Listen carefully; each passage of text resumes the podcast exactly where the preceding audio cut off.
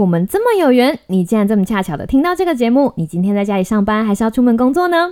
不管是要去的目的地是哪里，请都让凯莉的声音和你在一起。Hello，我是凯莉，Kelly。凯莉陪上下班是又 What's up 在干嘛的短片通勤单元，我们尽力日更到日更。非常感谢大家长时间的支持。喜欢这个单元的话，请千万记得在你收听的平台上面订阅我们，或是来脸书。IG、YouTube 找我们玩，是的，我们有一个日更 YouTube 频道，以及帮我们留个五星评论，支持我们的创作吧。Hello，各位听众朋友，大家好啊，欢迎继续回来，凯莉陪你嗯待在家。这个礼拜的第二天，哈，就是这个礼拜的第二天啊。那今天呢，凯莉陪你待在家，想要跟大家聊的事情是什么呢？我想要问大家一个问题，就是如果你觉得自己干好，你有没有给自己一点小礼物鼓励自己呢？好，如果没有的话，那今天这一集的内容你一定要听下去哦。事情是这个样子的，大家都宅在家的时候呢，去年其实衍生了很多宅经济哈。我说在美国的情况，因为你不能出门买东西嘛，所以在网络上点点点点，然后东西就会送到你家来。这件事情，尤其到疫情的中后期，这件事情就变得越来越频繁了。那如果说我去年买了我最喜欢的什么东西，要不先说我这一集没有夜配，我买了一双很好穿的走路的鞋子，因为其实我 平常还蛮懒惰出去走，可是你知道吗？随着在家关的。时间越来越久，你就会很渴望想要遛狗。与其说是你很渴望想要遛狗，倒不如说是你很渴望在某个时候可以出去走走、透透气。在这里就要提到台湾跟美国的不一样。其实美国是一个非常适合可以执行社交距离的地方，因为美国很大，尤其是如果你不是住在那种大城市或者是很拥挤的地方的话，你真的很可能一整天没有看到一个靠近大概两公尺的人。真的，老实说是这个样子。所以我们在遛狗的时候，其实都是维持着非常非常遥远的安全距离。那因为走路嘛，走一走，走一走，你就会觉得，哎，好像。应该要换一双好走一点的鞋子，所以我做了一点功课，找到了一双我还蛮喜欢的哈运动鞋。我觉得走起来就是你知道很开心，当做我努力关在家里的一个礼物。我走起来很开心啊，然后阿波然后跟我走路也是一件非常开心的事情。所以啦，如果大家觉得自己非常安分守己待在家，然后帮忙防疫，偶尔买一点小小的礼物哈犒赏自己，我觉得也是一件很棒的事情。我们昨天不是讲到阿波成功的完成他的减重吗？那我把这个消息 放出去之后，就会有听众朋友说：“那现在是不是可以换回原本的饲料啦？”哈，不行，不行，现在先不可以。不是，我不是心肠很坏，是因为我那个时候其实没有想到说我们家阿波的减重计划会比我想的快达标，所以我那个时候一定订了一大包的那个减重狗食。那个东西不能不吃完啊，对，而且我也不能帮忙吃，所以我们。就打算等那个减重狗食吃完之后，再慢慢换回来它原本的狗食。那其实我们一直在想要不要送给他一个小小的礼物。不过你知道小狗嘛，它其实每天活得开心就很重要，所以这个要送给他一个礼物的想法，其实就一直放在我跟娃娃鱼和我老公的脑海里。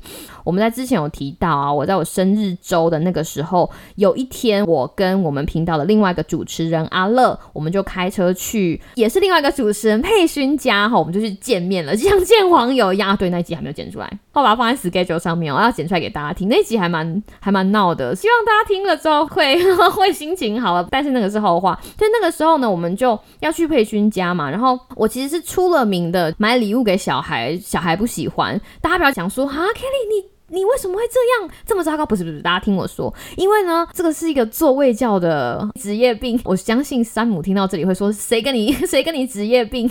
凯莉才是职业病，他不会这个样子。”我其实有的时候都会想说：“哎，我如果买礼物送给小孩的时候，是不是要兼具一点你知道教育的功能？”然后有的时候这这样子的想法太深植在我的脑海里，买了一些太过于有教育意义的玩具或者是书籍，会搞得小朋友不喜欢那个礼物。爸。妈妈会很喜欢，但小朋友会不喜欢，会觉得呃，这个阿姨就是你知道有点不上道。所以后来过了几次之后，我发现，哎，小朋友好像比较倾向于游玩，就是比较啊你知道有趣的玩具啊，或者是很单纯的可以游玩的玩具，我就慢慢的调整了我的送礼方向。那这一次呢，要买一个东西去送给佩训的小孩，我也是事先跟他们讨论了好一阵，最后才拍板定案，想要送给他的小孩一个公主帐篷。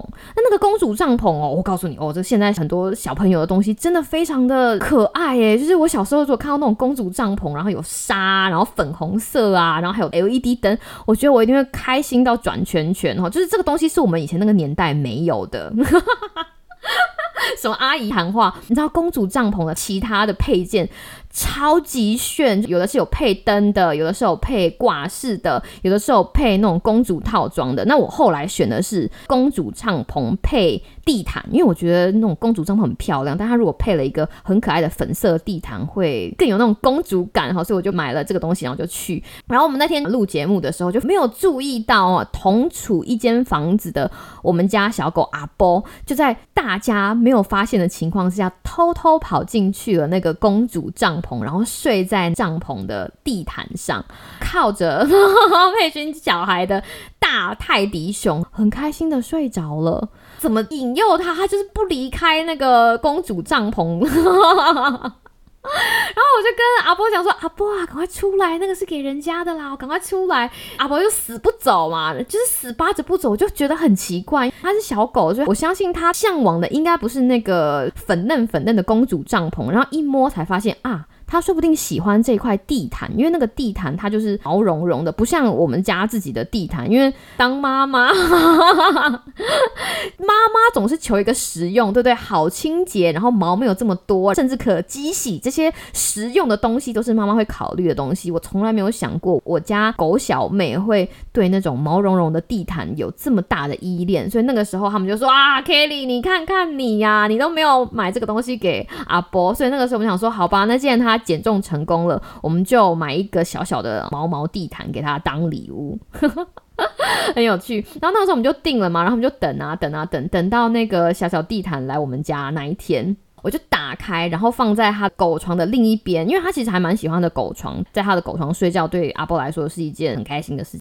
然后就故意的把毛毛地毯放在另外一边，想说他到底会料理东西精选哪一个呢？结果出乎意料的是，我以为他会先选。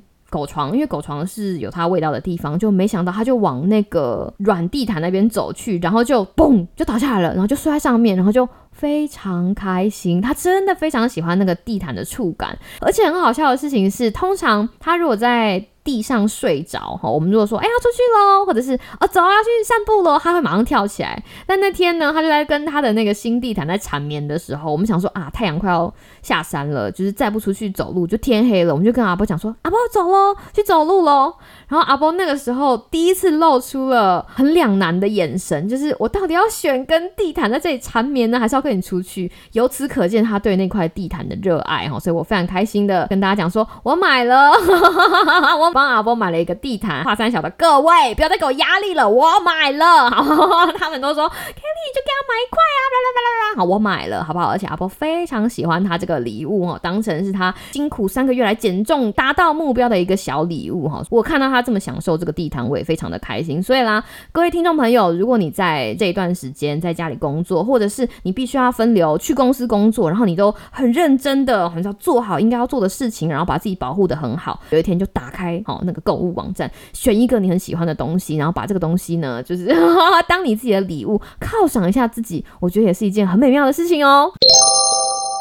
节目的最后要来回答一下我们听众的问题。应该说，我最近一直在收听众的私讯哈，疫情的问题啊，尤其是疫苗的问题，最近问的非常的多。因为我们很大多数的听众还是在台湾嘛，那大家就会问说台产的疫苗。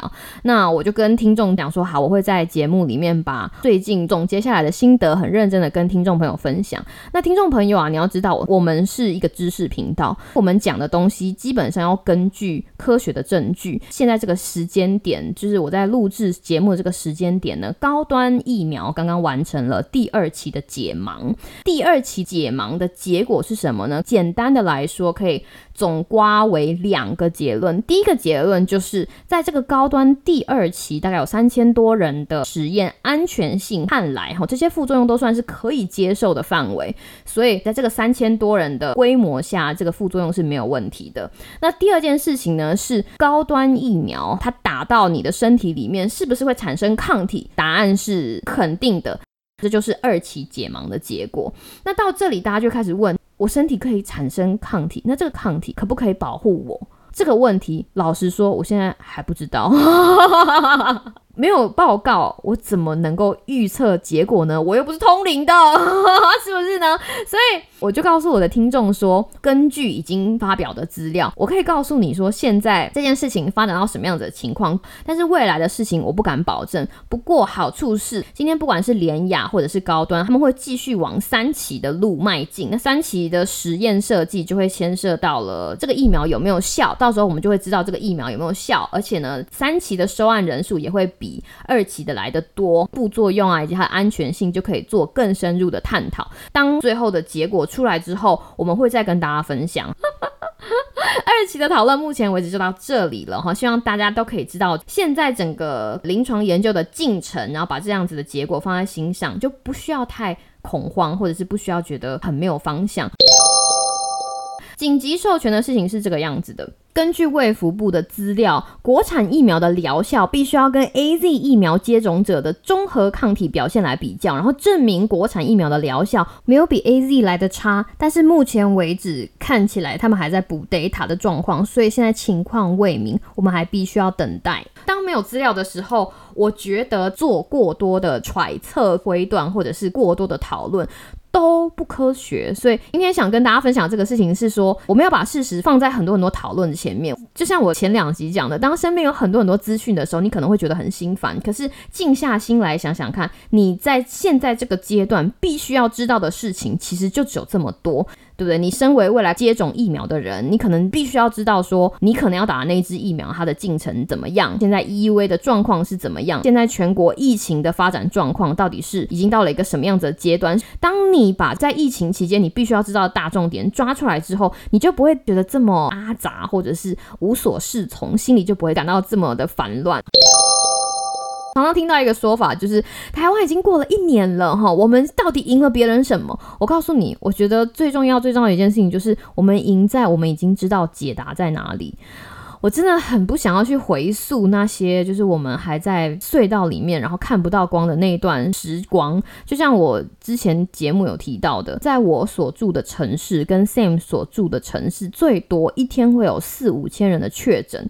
那你真的没有办法想象会有多少的人重症，甚至多少的人在那段时间离世。就是每天打开新闻，那些新闻真的都可以让你从下班之后哭到晚上都哭不完。真的，而且我们那个时候最惨的事情是我们不知道疫苗在哪里，我们甚至不知道疫苗会不会成功的在短期之内被发展出来。那个时候我们录节目，我们常常会说是强颜欢笑。我们一方面要鼓励我们在海外的听众，一方面也要告诉台湾的听众说：“哎，你们真的要好好的 做好个人卫生哈，因为我们知道在隧道里面行走有多么辛苦。”不知道大家有没有印象，就是我们那个时候的节目，我跟 Sam 总是会告诉大家讲说，隧道的尽头一定有光，我们一定要支持。撑自己走到那个地方，所以台湾一年来大家撑过的事情是撑过了那段未知。当你知道这个疾病最终有一个尽头，要达到最终尽头的列车有在行驶，而且照着时间轴行驶的时候，那样子的心情真的会踏实很多。所以希望大家可以摒除杂音啊、多余的讨论，